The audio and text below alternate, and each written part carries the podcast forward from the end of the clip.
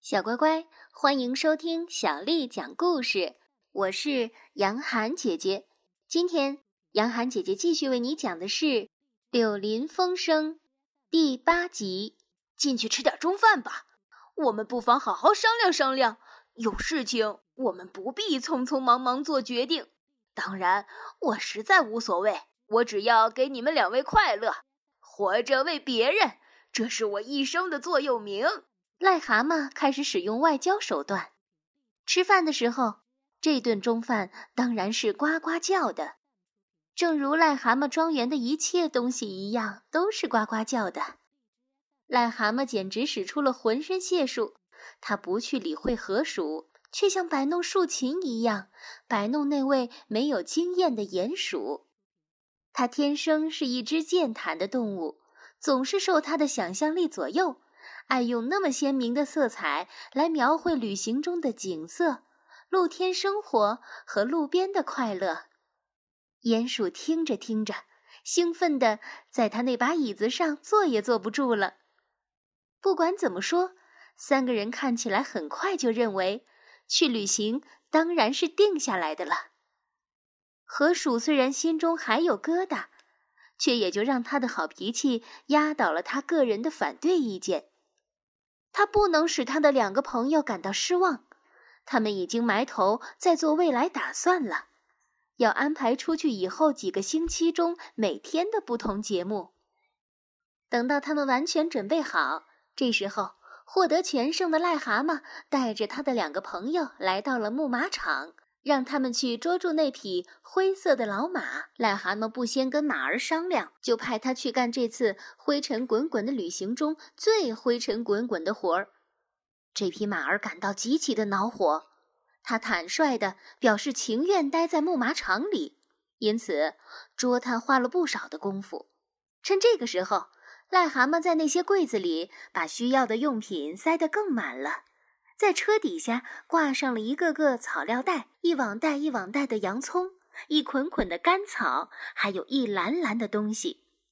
最后，马被捉到了，并且套上了车。于是，他们同时七嘴八舌地说着话出发了，或者走在篷车旁边，或者坐到车杠上，全凭他们自己高兴。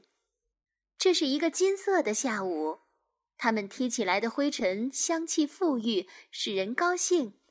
在大路两旁茂密的果园里，小鸟快活地向他们啼叫和鸣转。友好的路人在他们旁边经过，向他们问好，或者停下来赞美他们那辆美丽的篷车。坐在树篱家门口的兔子举起前爪说：“哦，天哪！哦，天哪！天哪！”到了晚上。他们又累又快活，离家许多英里，来到远离人烟的荒野上，把马放开，让它去吃草。他们自己坐在车旁的草地上，吃起他们简单的晚餐。癞蛤蟆夸夸其谈地说他来日要做的种种事情。这时候，在他们的四面八方，星星越来越密，越来越大。一轮黄色的月亮忽然从老地方。静静地出来，跟他们作伴，听他们谈话。最后，他们上车，到他们的小卧铺上。癞蛤蟆踢着被子，把腿伸出来，睡眼惺忪地说：“好了，朋友们，晚安。对于一个绅士来说，这才是真正的生活呢。啊，讲讲你那条古老的河吧。”忍耐着的河鼠回答说：“我才不讲我那条河呢！你知道我是不会讲的，癞蛤蟆。不过，我想他，我想他，我想他，我时刻在想他。”河鼠充满感情的补充说，声音很轻很轻。鼹鼠从它的毯子下面伸出了爪子。在黑暗中摸到河鼠的爪子，捏了一下。你喜欢做什么，我就做什么。河鼠，我们明天早晨就跑掉好吗？很早很早，一大清早，回到我们河上那个可爱的、古老的洞里去。河鼠悄悄地回答他：“嗯，不不，我们要坚持到底，十分感谢。不过我得死死跟着癞蛤蟆，直到这次旅行结束。丢下他一个人不安全，不会要很长时间的。他只是三分钟热度。晚安。的确，旅行结束的甚至比河鼠想的还要快。吸了那么多的野外空气，过了那么兴奋的一天，癞蛤蟆睡得非常熟。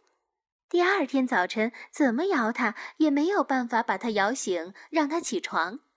因此，鼹鼠和河鼠静静地、果断地干了起来。当河鼠照料那匹马，生起火，洗干净昨晚那些杯盘，着手去做早饭的时候。鼹鼠走了很远的路，到最近的村庄去弄了牛奶、鸡蛋和种种癞蛤蟆自然忘带的东西。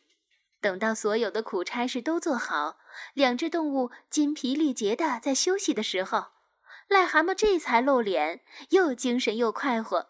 他对他们说：“叫人又操心又操劳的家务活甩掉以后，他们这会儿所过的生活是何等的轻松愉快。”这一天。他们快快活活地漫步在高低起伏的草岗上和羊肠小道上，照旧在一块荒地上露营。不过这一回，两位客人留意着，让癞蛤蟆做他该做的一份活儿。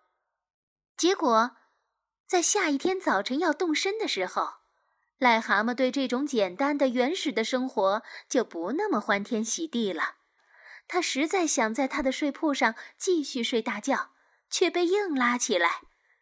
他们照旧抄小道，穿过田野，到下午才来到公路上。他们到的第一条公路就在这个地方，没有料到大祸一下子就临头了。对于他们的旅行来说，这货的确是够大的；而对癞蛤蟆来说，他几乎葬送了他的后半生。小乖乖。今天的故事就为你讲到这儿了。如果你想听到更多的英文或者是中文的原版故事，欢迎添加小丽的微信公众号“爱读童书妈妈小丽”。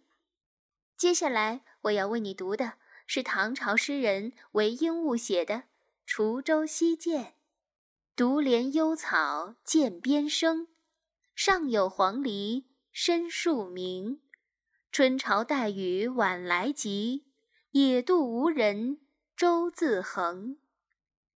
独怜幽草涧边生，上有黄鹂深树鸣。春潮带雨晚来急，野渡无人舟自横。独怜幽草涧边生，上有黄鹂深树鸣。春潮带雨。晚来急，野渡无人舟自横。小乖乖，晚安。